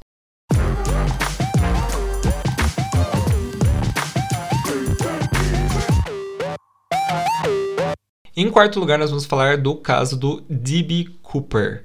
Em 24 de novembro de 1971, um homem chamado D.B. Cooper, né, estava portando uma maleta e um guarda-chuva, comprou uma passagem só de ida para Seattle, né, em um voo da Northwest Orient Airlines, saindo de Portland. É, algum tempo depois da decolagem, né, ele chamou uma das comissárias de bordo e entregou um bilhete anunciando que aquilo era um sequestro, né, que ele tinha uma bomba dentro da maleta. É, então ele mostrou né, o conteúdo da maleta e ela pode ver né, tipo cilindros, fios e uma bateria. O homem estava exigindo 200 mil dólares, quatro paraquedas e o caminhão de combustível né, para que o avião fosse abastecido quando chegasse em Seattle. Os pilotos né, passaram as informações para a companhia né, que aceitou pagar o resgate. É, em Seattle, as autoridades do FBI já estavam aguardando no aeroporto. Um membro da companhia entregou o dinheiro para ele e os paraquedas, né, enquanto o avião estava sendo abastecido. Os passageiros e, a, e, parte da tripulação desembarcou, né, restando apenas os pilotos. Então o Cooper exigiu que o avião fosse para a cidade do México, né, mas os pilotos informaram que o combustível né, ali não seria suficiente. Então a alternativa que eles encontraram foi pousar na cidade de Reno, em Nevada, para abastecer novamente. Só que enquanto eles estavam a caminho de lá, o Cooper acionou a escada de traseira do avião e saltou, simplesmente. As investigações ficaram estagnadas por anos, né? Porque o homem não deixou nenhuma pista, né? E obviamente o nome né, de B. Cooper era falso. E a única pista apareceu quase 10 anos depois, quando um menino encontrou pacotes de dinheiro nas margens do rio Columbia e os números de séries das cédulas batiam com as notas né, que foram utilizadas para pagar o sequestrador. Mas né, foi a única coisa que aconteceu. Bem, agora vamos falar dos suspeitos, né? A primeira suspeita, né, que o na verdade é mais uma teoria do que uma suspeita, mas é que mesmo né, não sabendo quem seria o D.B. Cooper, foi que ele não simplesmente não sobreviveu ao salto, né? Porque a área que ele pulou era uma área de montanha, era muito arborizada e os restos mortais dele né, teriam acabado partindo, né, em algum lugar aí no meio da floresta. E só que o maior problema dessa teoria não explica, né, como que parte do dinheiro foi parar num, né, num rio assim longe. Né? Não, realmente não faz muito sentido. É, já o principal suspeito, né, realmente, de quem teria sido D.B. Cooper é um homem chamado Kenneth Peter Christensen, que morreu em 1994. É, quem partiu, né, quem, quem deu a ideia de que ele seria o D.B. Cooper foi o irmão dele, né, que assistiu um documentário sobre o caso em 2003. É, o Kennedy ele treinou paraquedismo né, quando serviu o exército e além de ele ter trabalhado como comissário de bordo na mesma companhia aérea que o avião foi sequestrado. O Kennedy também comprou uma casa alguns meses depois após o sequestro. É, embora né, foi divulgado que ele teria levado anos para pagar. É, e a maior ligação, porém, né, foi uma pasta com inúmeros recortes de notícias que ele, que ele tinha né, sobre a companhia aérea que datavam dos anos 50 até pouco tempo antes do sequestro. Então fica aquela teoria, né? O cara ficou por anos né, planejando sequestrar a companhia que ele trabalhou. Ele sabia como pular de paraquedas, ele sabia como, como funcionava né, a parte de pouso, decolagem e tudo mais. E ele foi lá, fez o sequestro, pulou, conseguiu né, sobreviver e fez o nome, né? E o irmão dele só começou a suspeitar né, tempos depois. Porque é, esse negócio da, da, da maleta encontrada, né? Do, dele pegando várias notícias, né? Até antes do, do sequestro, é uma pista boa, vocês não acham? Nossa, quando você terminou de ler o caso para mim, eu pensei na hora, meu Deus, que caso complicado. Quem pegou esse caso para resolver deve ter falado, puta que pariu, homem, por que, que você fez essa merda? Mas, assim, é uma teoria boa de ser ele. Porém, o que, que eu penso? Uh, se ele trabalhou nessa empresa há tanto tempo e acompanha essa empresa há tanto tempo, não, uh, não teria sido uma surpresa para ele que o avião não tivesse combustível para ir até a cidade do México. Né? Tipo, ele, ele deveria saber que aquele o tipo de avião que era aquele uh, e até onde esse avião poderia ir. Se ele trabalhou tanto tempo na empresa, ele deveria saber disso. Pois é, mas então, acontece que na verdade o plano dele desde o começo seria ir para seria não seria ir para a cidade do México, seria passar, né, por outro local para ele poder pular. Né, o, o Cidade do México foi usada só para tipo eles ele poder mudar a rota do avião, sabe? Porque ele sabia ah. que, como ele pediu paraquedas, né? Ele sabia que não importa o aeroporto que ele descesse, ia ter gente esperando por ele, sabe? Ele não ia conseguir Sim. fugir se não fosse de paraquedas. Então, tipo, essa coisa dele, né? Dele saber ou não, né? Teria, não, eu, eu, não faz muita diferença, amigo. Então era tudo um plano. É. Um plano. Olha, faz sentido. Faz sentido. Né? E, e faria mais sentido ainda uh, ele saber. De, ele já tá na empresa, então, por exemplo, ele sabia que pra cidade do México, com reabastecimento, seria Reno, né? Então ele já deveria saber a rota, né? Olha, faz sentido. Eu também acho bem quente essa teoria aí desse Kenneth aí, porque ele tem muito conhecimento ali, né, da, das circunstâncias todas e tal, aqueles arquivos também, que tem ali uma certa data próxima ao acidente, ele colecionava coisas, então ali mostra uma ficção dele por essa história toda. Então acho bem forte. Também, cara, que super. Oh, se ele sobreviveu, se essa pessoa sobreviveu. Olha, é verdade, o cara pensou bem e saiu dessa, né? É. Esse ele se deu bem. Só que outro suspeito, né? Vamos falar do Lynn Doyle Cooper, que morreu em 1999. Quem colocou ele na lista foi a sobrinha dele em 2011. Segundo ela, quando ela tinha 8 anos de idade, né, eles moravam em uma cidade próxima a Portland e ela presenciou né, o Lynn e outro tio dela planejando algo grande um dia antes do sequestro. E, e um dia depois do sequestro, né, o tio dela voltou para casa machucado, né, afirmando que tinha se ferido em um acidente de carro.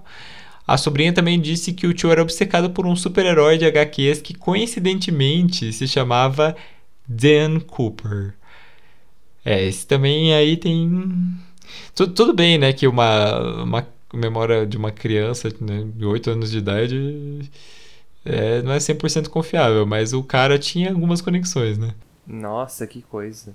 Tipo, você fala isso aí, a gente pensa, ó. Oh, não sei se estaria tão na cara assim, mas às vezes está, né? Quem sabe. Eu achei muito boa essa teoria também. Até por ter usado ali o sobrenome de alguém que ele admirava e tal, eu achei que encaixou super bem. E tem esse lance também que o Rodolfo falou, né, sobre ser uma criança e às vezes interpretar coisas e muitas coisas acontecem aleatoriamente, né? A gente encaixa coisas às vezes que não combinam e a gente cria ali uma teoria. Então tem esse essa possibilidade também. Sim. É, pode ser, pode ser. É, eu acho que não dá para confiar muito, tipo, numa, na memória de uma criança de 8 anos, assim, de, de, anos depois a pessoa, né, tipo, jogar essas coisas. E muita gente na época disse que, ah, ela só queria fama e tudo mais, mas Claro que as coisas né, acabam encaixando, e como o Eduardo falou, né, a gente fica naquela coisa de não, a gente precisa encaixar, né? Porque eu, ele gostava do Dan Cooper e tudo mais. Aí me lembra aquelas histórias assim que, tipo, ah, porque o cara é roqueiro, ele é suspeito, porque o cara é satanista, ele é suspeito, sabe? A gente precisa encaixar de alguma forma umas pistas meio aleatórias. Mas, né, temos um outro suspeito, que era o Sheridan Peterson, que morreu inclusive no janeiro desse ano. O FBI foi quem colocou ele na lista de suspeitos em 2004, né? Porque ele tinha aí diversas coincidências, né? A idade do Peterson na época do sequestro batia com a descrição das, das testemunhas, né? E ele tinha alta experiência, né, com paraquedas. Mas a maior pista, né, é a semelhança, né, da foto do Peterson na época do crime com o retrato falado, né? E ele vivia jogando um verde ali pro FBI, dizendo que o, o FBI desconfiava dele, né? Mas que acabariam não, não pegando ele. Inclusive o escritor o Eric Ullis, né, que investigou o caso por anos, né, escreveu um livro sobre o assunto e ele disse que tinha 98% de certeza que o Sheridan Peterson era o D.B. Cooper. Pô, mas que polícia indecisa. Ah, é verdade. Três pessoas? É, não, tem, tem muito mais suspeito que isso, né? Eu, que, eu quis trazer o, os principais, né, no caso. Esse último, para mim, aí, é, eu achei meio tosca. Porque os outros têm informações muito precisas, tipo, é, paraquedas, sei lá, um histórico com a companhia. Mas esse aí, tipo, é só um, um investigador, parece que, ou o FBI em si acreditava que ele era, mas não traz muita informação que a gente possa realmente acreditar, na minha opinião, né? Uhum. É, mas eu concordo com você. Tipo, um cara jogando verde pro FBI, não, fui eu, mas vocês não vão descobrir. Tipo, pra quê, né? Super idiota, na real, né? Eu acho que dos três, o que eu mais uh, realmente, né, o que, que é o principal suspeito é o Kennedy. Eu, eu acredito que eu, se fosse para julgar alguém, eu julgaria ele. é ótima essa hipótese, eu também gosto. É, mas também é o cara que investigou né, o, o caso por anos, que deve ter ali mais expertise no assunto que a gente fala que pode ser o outro também, mas, bom, é, eu tô entre esses dois. Eu, eu também acho que o último é meio, é meio zoado. O, os dois primeiros têm ali muita coincidência. E igual a gente comentou, né? Pro cara uh, saber, né? Ter planejado tudo isso aí minuciosamente, ele precisava saber muito da companhia. Né? Igual eu falei, o tipo de avião, uh, o quanto que esse avião consegue fazer, a rota que ele faria. Isso aí não é fácil, né? Especialmente... Que ano que foi isso, Rodolfo? 94? Não, 71. Ah, eu perdi aqui. Nossa, então, tipo, mais difícil ainda, porque hoje em dia você vê na internet, né, a rota das coisas, pesquisa lá no Google Rota do avião e acha, né? Em 71 era super difícil de você ver essas coisas, você precisava de documento da empresa. Uhum. E um né? cara que trabalhava na empresa, né, provavelmente tinha mais chances de saber do que uma pessoa aleatória. É, então eu, eu também iria no primeiro no primeiro suspeito. Um crime, um crime perfeito, né? Imagina ainda sair de paraquedas no final, meu Deus. É, é tipo, é muito coisa de filme, né? gente, a gente fala que, assim, é uma tristeza, né, para as pessoas que morreram ter um crime sem solução e também para as famílias, né? Isso é muito ruim. Mas pro pro assassino ou pro cara que praticou isso aí é uma maravilha, né? Ele tipo olha na TV e fala: "Ninguém me pegou ainda, rapaz". Sim. Né? tipo, o sonho de todo criminoso, né? Não ser pego.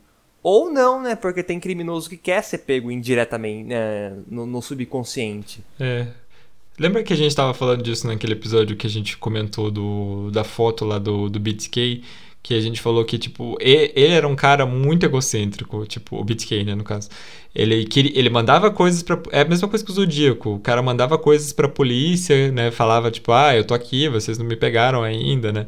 Do, e eu, foi a mesma coisa nesse caso, né? Nesse caso, o cara né, fez um super sequestro e ficou na encolha, né? Tanto que nunca descobriram nada.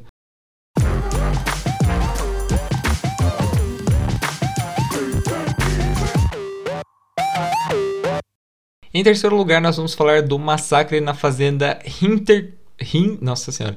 Hinterkaifeck. Desculpa, gente, é que tá em alemão e meu alemão é inexistente. É, esse caso é considerado o maior crime sem solução da história da Alemanha, né? É um massacre de seis pessoas, né? Cinco da mesma família, mais a governanta, na fazenda Hinterkaifeck em 1922. É, o que aconteceu, né? É, a família ali vivia normal né, na região, eles eram fazendeiros, né? Viviam de colheita e tudo mais. E de repente eles ficaram né, alguns dias sem aparecer né, pela cidade e tudo mais. Os vizinhos acharam coisa, os vizinhos né, e pessoas ali da cidade acharam estranho e se prontificaram a ir até o local, né? E encontraram né, os corpos, né? Quatro deles estavam no celeiro e dois no quarto. O médico legista né, descobriu que a arma do crime foi uma picareta, né, que, que era da própria fazenda. E segundo o legista, a família foi assassinada do, no dia 31 né, de março, mas os corpos dela só foram descobertos, né, como a gente falou, quatro dias depois. O problema né, grande nessa história é que os vizinhos constataram que os animais da fazenda tinham recebido água e comida nesses dias, além de ter restos de comida né, na cozinha da fazenda, e algumas pessoas até disseram que viram fumaça saindo da chaminé da propriedade, o que é muito estranho porque, né, segundo o legista, eles já estavam mortos. É, diversas coisas estranhas né, aconteceram na propriedade antes dos assassinatos. Seis meses antes da morte, a antiga governanta abandonou o local, afirmando que a fazenda era assombrada. É, e já que ela e outras pessoas da, da família ouviam passos durante a noite. E o Andreas, que era o, é o patriarca ali, também era o pai, o proprietário da fazenda, relatou para os vizinhos que ele, ele encontrou mais de uma vez pegadas na neve que vinham do bosque para a casa dele, mas ele, ele não encontrava pegadas de saída, né? Só de entrada. É, e além disso, foi relatado que o molho de chave sumiu, né? E que foi encontrado até um jornal próximo à, à casa, né? Sendo que a família não lia nem assinava né, nenhum periódico. Mas agora falando dos suspeitos, né? O primeiro suspeito foi o, o Lawrence Schlitterbauer, que é um homem que teria tido um relacionamento com a Victoria, né, que era a filha da família. Ela, ele, inclusive, seria o pai né, de uma das crianças dela, que, inclusive, foram encontradas mortas. E as pegadas e os barulhos né, na, na casa seriam dele indo encontrar a, a Victoria durante a noite.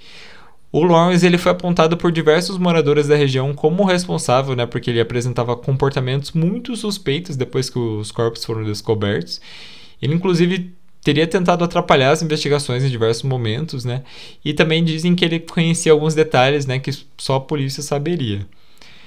Um segundo suspeito, que é uma história que eu acho muito louca, é o Carl Gabriel, que era o ex-marido da Victoria. Só que o Carl, ele foi dado como morto durante a Primeira Guerra Mundial, né? Tempos antes. Só que o corpo dele, o que aconteceu? Nunca foi encontrado.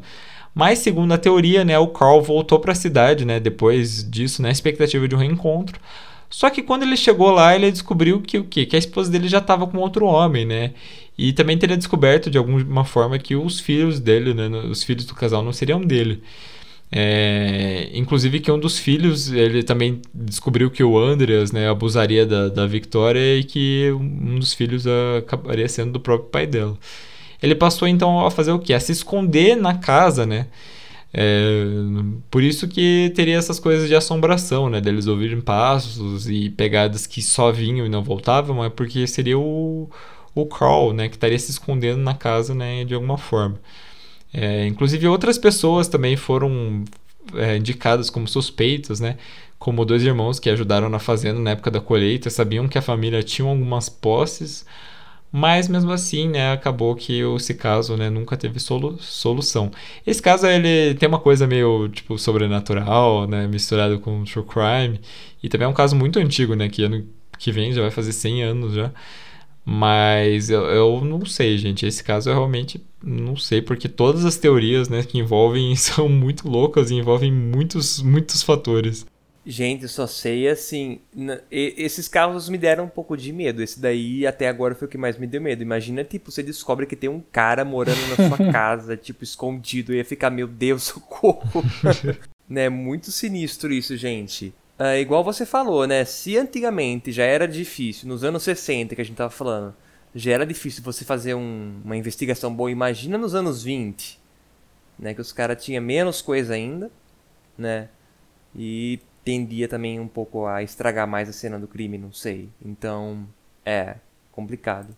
É, essa segunda, o segundo suspeito ali no caso do Carl Gabriel, eu achei meio absurda a história, assim, achei muito teoria conspiratória, assim, muitas coisas que te, são várias hipóteses unidas, né? Então achei bem bem estranho. Também o caso ser muito antigo gera muita distorção, e isso é um problema que acontece. Naquela época também as pessoas acreditavam mais assim em sobrenatural, porque tinha muitas coisas que elas não sabiam explicar. Isso tudo eu acho que atrapalha um pouquinho na investigação. Eu acredito mais no Lawrence ali. Lawrence? Qual que é o nome? Eu hum. nem sei. Mas é isso aí. É o Lawrence, tá certo. É, uma das coisas assim que eu acho mais estranha dessa história, mais do que a família, tipo, ouvir uns passos durante a noite, é o fato de que, tipo, o legista falar que eles morreram quatro dias, né, antes, e as pessoas verem movimentações ali na casa, né, de, de fogo saindo, de fumaça saindo da chaminé, encontrarem é, resto de comida, né? O molho de chaves que sumiu, né? Então eu acho que eu, eu acredito na teoria de que alguém estava vivendo ali com eles, sem eles saberem, e acabou fazendo, né? O, acabou causando isso. Só que quem era, eu, pô, eu já acho que o Carl, né, ser é bem difícil. É, nesse sentido, eu não consigo acreditar nessas informações, parecem muito vagas assim. É nesse sentido que eu falo que eu acho, acredito em distorção de informação. Talvez eles viram ali pouco antes da morte alguma coisa, daí depois já distorce, ah, depois de eles morrerem, alimentaram os animais e tal. Essas coisas eu não consigo acreditar muito, não sei porquê. Uhum. Não, mas é realmente é, é uma coisa bem difícil de acreditar. é, esse caso é meio assustador, né? Ah, é, que nem eu falei, se eu tivesse, se eu descobrisse alguém vivendo na minha casa, assim, escondido, eu ia surtar muito. Tu vai pagar, tu vai pagar a luz, né? Tipo, vamos dividir a conta. não, e pior que, tipo, tem altos, altos casos, não, né? Mas é, a gente lê umas histórias, assim, que parece filme de terror, mas é, tipo, de gente morando na casa sem saber, assim, é real, gente. Sim, eu já ouvi também. De tudo. Nossa, muito bizarro. Ai, meu Deus, que bom que aqui não tem porão, essas coisas aqui. ah, se tiver, se tiver uma, uma portinha de forro, eu já fico com medo, já. Ah, é, a, a portinha de forro é suspeita, é verdade. É. Nossa, pior que eu tenho muito medo eu, eu, na, minha, na minha casa, né, onde eu morava antes. A porta do forro ficava no meu quarto, assim, sabe? Eu morria de medo de um dia, tipo, eu acordar de madrugada e a porta do forro tá aberta, sabe? Eu acho que eu ia ter um negócio na cama e ia ficar ali mesmo, assim, já. Ai, ai, tá, tá. Mais tarde eu vou dormir, né? Ai, eu tô com medo de que eu vou ficar meio paranoico. Daí é, de, do nada tem, tem alguém no armário. Daí o Rodolfo ia entrar pro, pro próximo top 10 mortes misteriosas. Morreu na cama. Ai, credo, não falei isso. não, pelo amor de Deus, a patroa não.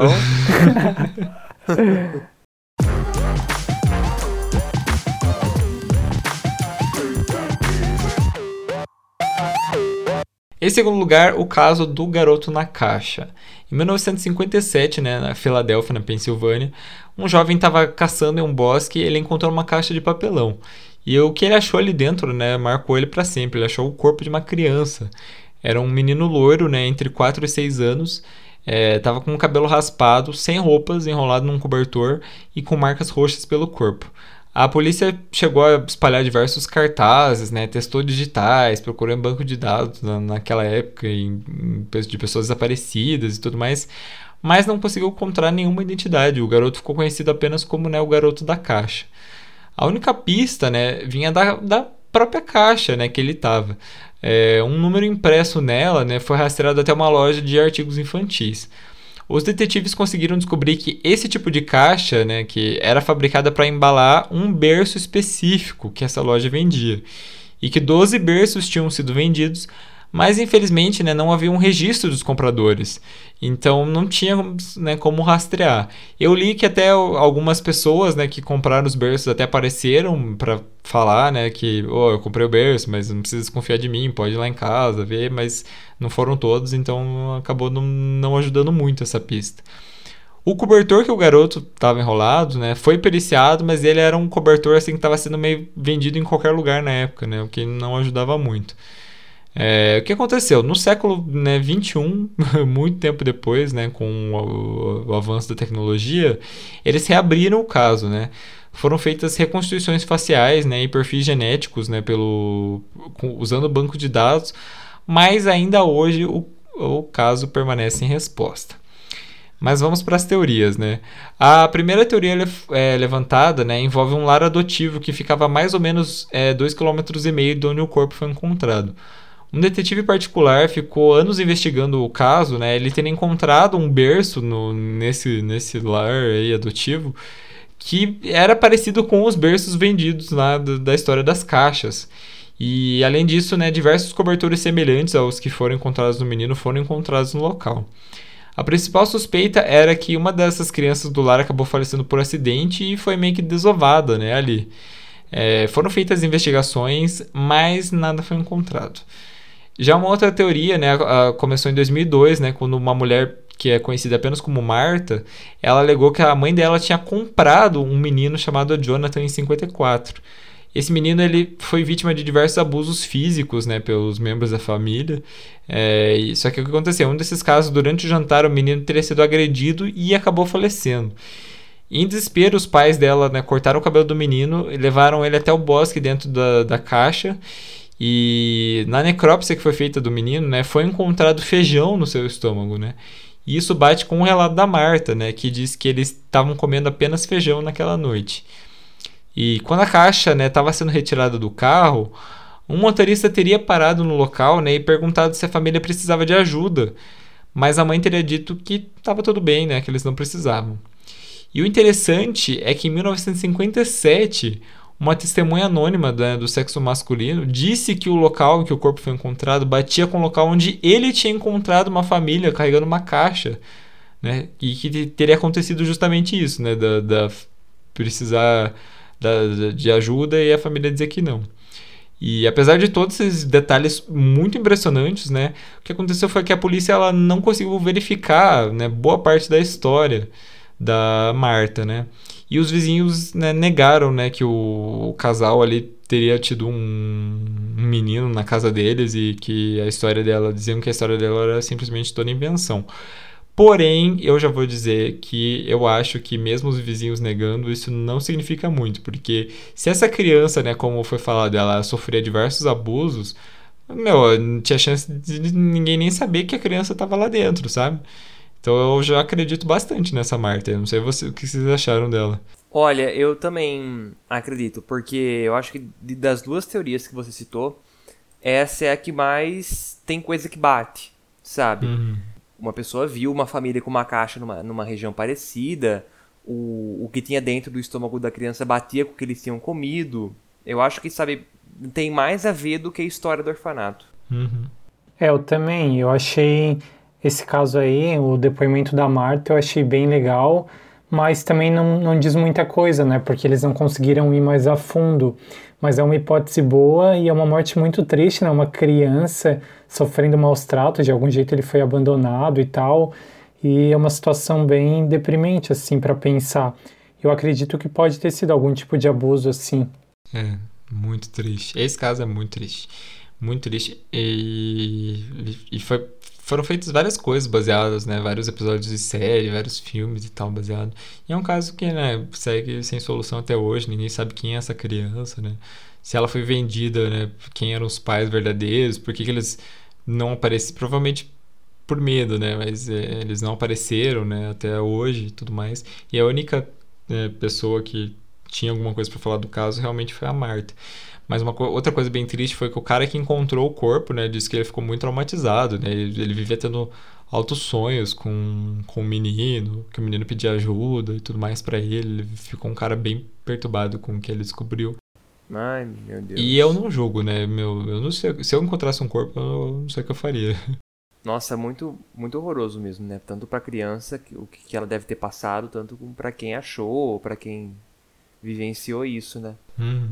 Mais uma vez a investigação eu achei bem legal, assim, que eles foram atrás de fabricantes da caixa, um negócio assim absurdo, né? Bem feitinho, mais uma investigação bem feita que, né, infelizmente não, não tinha muitas pistas, né, mas parabéns aí para quem investigou.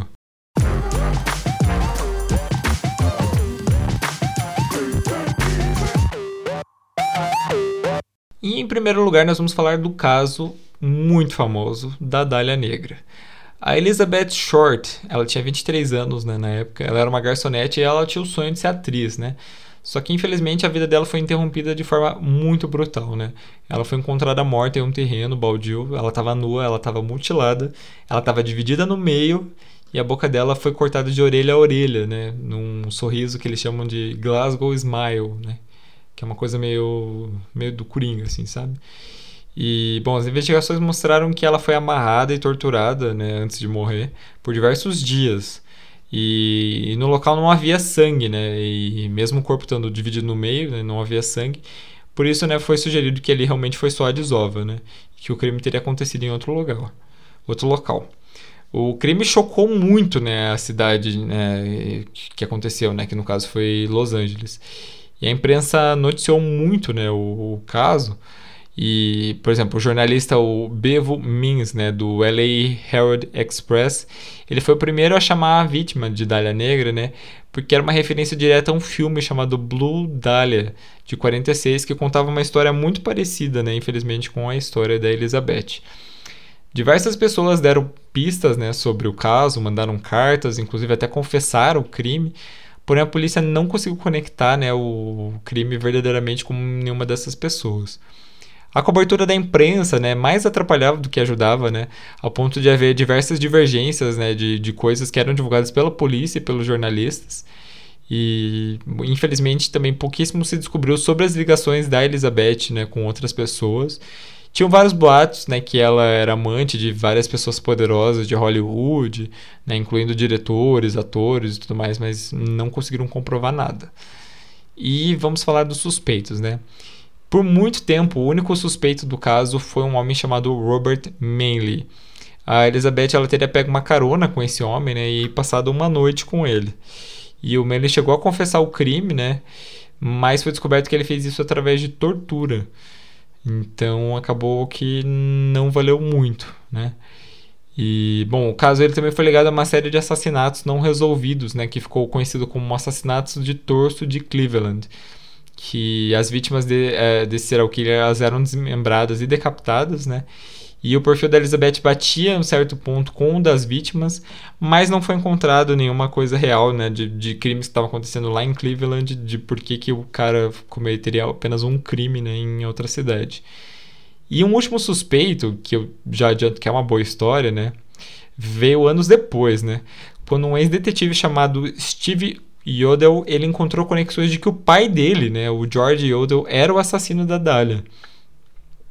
E entre as provas que estavam era uma foto inédita da Elizabeth, né, que foi encontrada em um álbum de fotografias do pai dele. E, e que mostraria que sim, eles se conheciam de, de alguma forma. Outra pista foram recibos antigos que mostravam que o George comprou diversos sacos de concreto da mesma marca e do mesmo tamanho que foram encontrados próximos ao corpo da Elizabeth. E mas a pista mais alarmante de todas, né, sem dúvida nenhuma, foi o fato do, do, filho descobrir que o George ele foi investigado pelo crime, né, pelo detetive original do caso. Inclusive o telefone do George ele foi chegou a ser grampeado na época e uma das conversas gravadas, né, é, foi uma coisa que ele dizia para alguém assim, abre aspas, suponho que eu tenha matado a Dália Negra. Eles não podiam provar isso agora. Eles não podem mais falar com a minha secretária porque ela está morta. Mas apesar disso, né, boa parte da história novamente não conseguiu ser verificada. Então, né, o caso da Dália Negra aí segue sem, sem, nenhuma, sem nenhum desfecho. Também é uma história muito triste, né? Uma moça super jovem terminar desse jeito. Sim, terrível. Nossa, com certeza, né? Uma história. Eu já tinha ouvido falar da, da história da Dália Negra, porque eu tenho uma referência que no, no jogo do. Uh, de de videogame do L.A. Noir, L.A. Noir, né, que fala. Uhum. Porque é, jeito diferente de falar essa, essa palavra.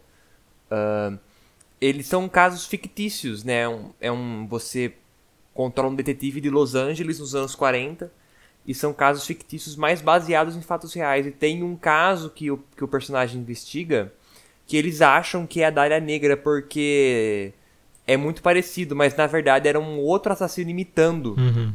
Né? De novo, aquilo que você falou de, de imitação, né?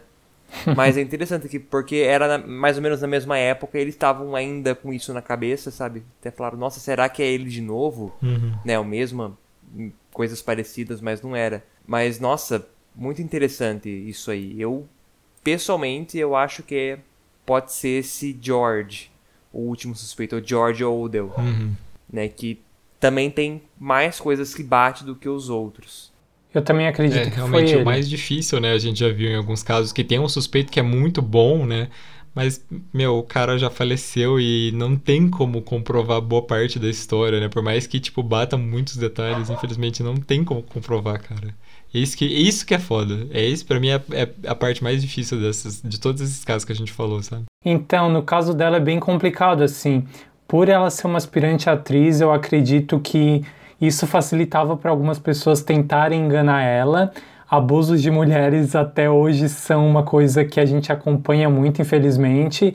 No caso dela, por ser extremamente bonita, padrão de beleza, uma aspirante atriz numa época que as atrizes eram sinônimo de glamour, assim, para muitas pessoas, eu acredito que ela possivelmente foi enganada sim.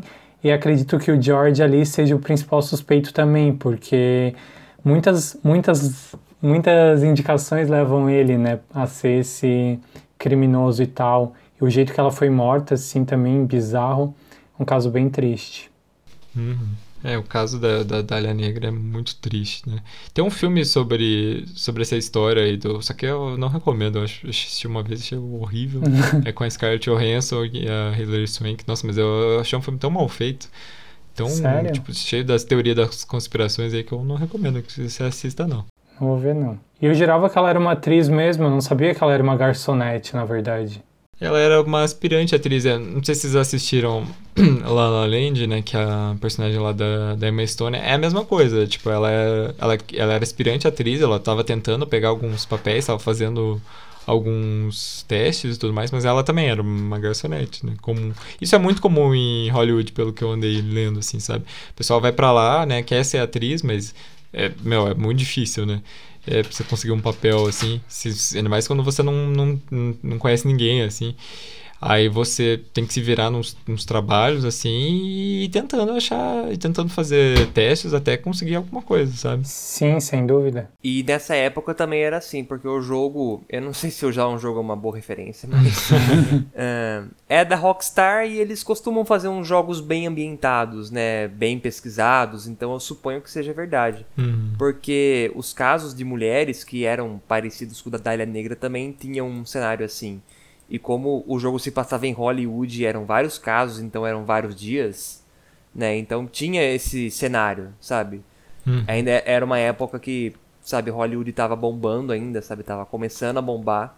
Então atraía gente do, do país inteiro, né? Dos Estados Unidos inteiro, que iam lá tentar a carreira, né? Sabe? Ah, assistia da minha cidade lá no interior, sempre quis, né? Ser atriz, tô aqui, só que não dá certo. Né? É complicado isso, mas é uma coisa que acontecia, pelo visto, e acontece, né? Uhum. É, mas um, o modus operandi também, se a gente pensar um pouco, é bem esquisito, né? Esse, esse cara aí parece que ele não tinha um histórico de ser um serial killer, por exemplo. Mas pelo modo que ela foi morta, parece assim um pouco. É, ela foi de um modo super brutal, assim. Parece assim, se, se não for um serial killer, né? De alguma forma eles não conseguiram conectar com nada.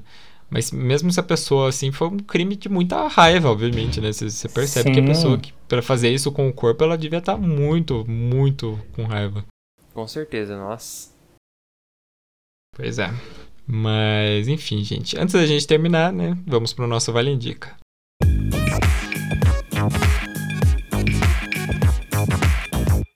Vale Indica o nosso quadro de indicações.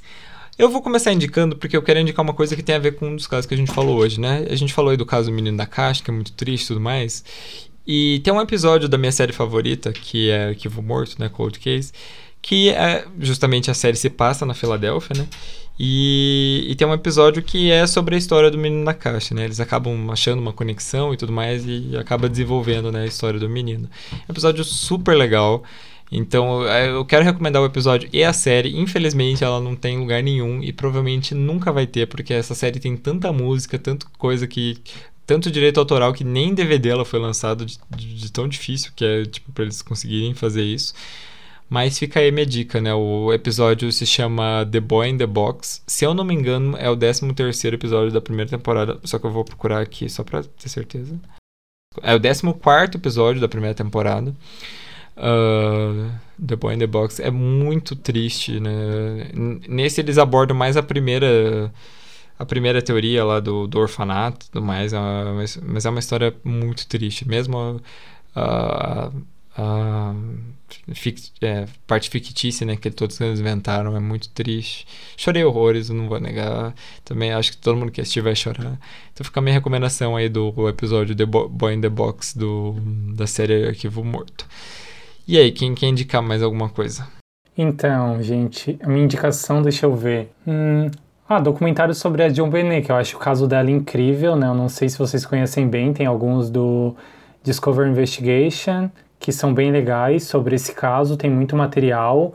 E é um caso que foi muito investigado, então ele tem muitas teorias sobre ele e é muito interessante. Eu amo esse caso, já fiz inclusive vídeo no meu canal lá no Calafrio Real. Quem quiser também pode passar lá e dar uma olhadinha. Não sei se esse vídeo ficou tão bom, gente, eu sou meio chato, mas eu indico que vocês que vocês estudem um pouco mais esse caso, que ele é bem interessante. Fala de uma menina aí que era uma promessa de beleza, né? E tal, então é bem legal. Legal, vamos deixar o link do, das, das redes sociais e do canal do Eduardo na descrição, daí se vocês quiserem ir lá dar uma conferida. Melegari, foi pego de última hora, mas tem alguma coisa pra indicar pra nós? Não tenho.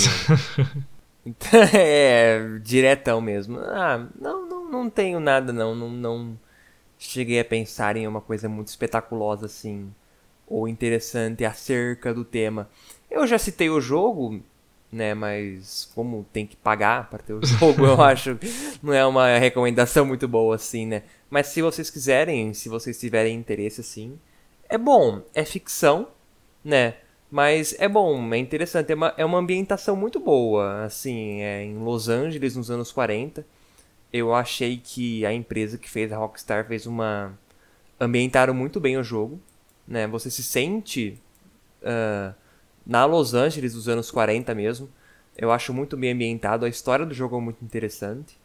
O jeito que o jogo faz você resolver os casos também é muito interessante, porque eles, assim, você entrevista as pessoas, né? E dependendo da expressão facial que a pessoa faz, você tem que adivinhar se ela tá mentindo ou falando a verdade. Eita, metaforando. É, é muito legal. Esse jogo é meio velho, ele não sei se ele é de 2012, uma coisa assim.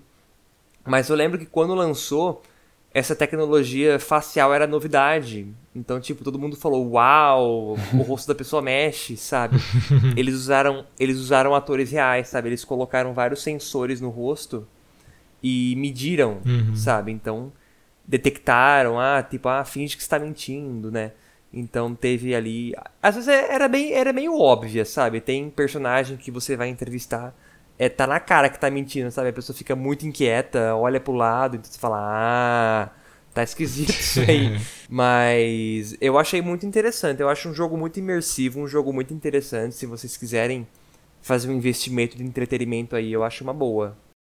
Legal. Eu cheguei a jogar um pouco esse jogo no PS4, realmente. Ele era um jogo bem Bem interessante. Só, só tinha um bode com ele naquela época. Eu não sei como anda isso em, outra, em, em outras plataformas. Só que o jogo não tinha tradução.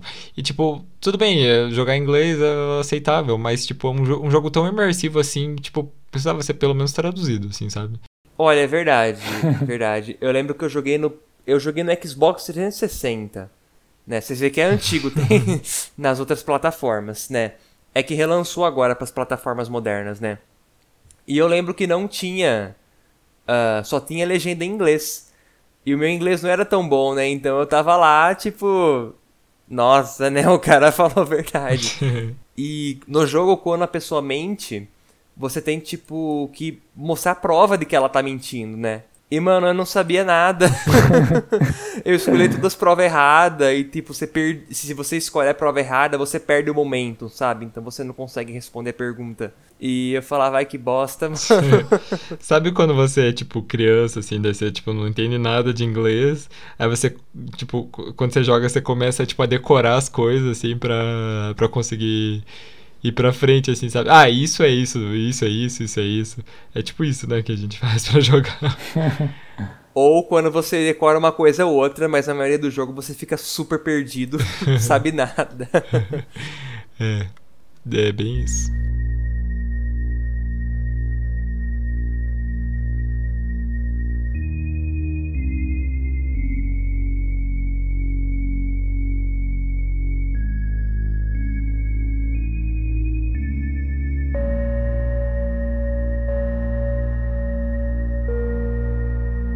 Mas então é isso, gente. É, quero agradecer a você que tá, que tá ouvindo o nosso episódio, muito obrigado. Quero agradecer ao Melegari por participar aí de última hora que eu mandei para ele, amigo, vamos gravar agora, agora, toque a pauta, vem agora. e ele veio.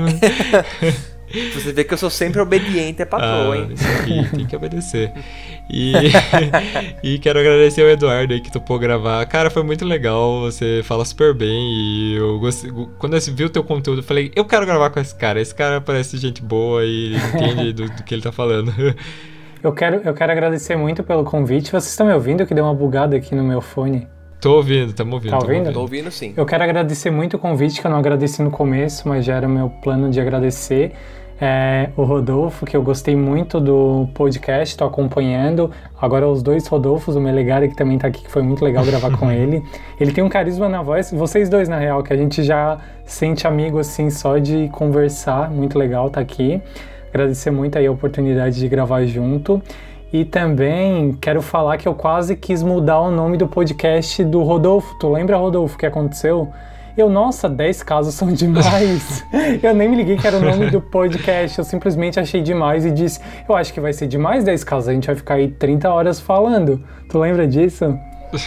lembro, lembro. Eu falei, mas amigo, é porque eu vale 10, assim, a gente fala 10 coisas, por isso que a gente vai falar. Totalmente aleatório, gente. Esse sou eu. Quero agradecer muito aí ao Rodolfo por essa parceria. Quem quiser, me segue nas redes e também entra lá no Calafrio, no meu canal, e no Podsfrio, meu podcast, que está estreando agora. Tá bem recente, mas vou tentando aí fazer um conteúdo de true crime legal.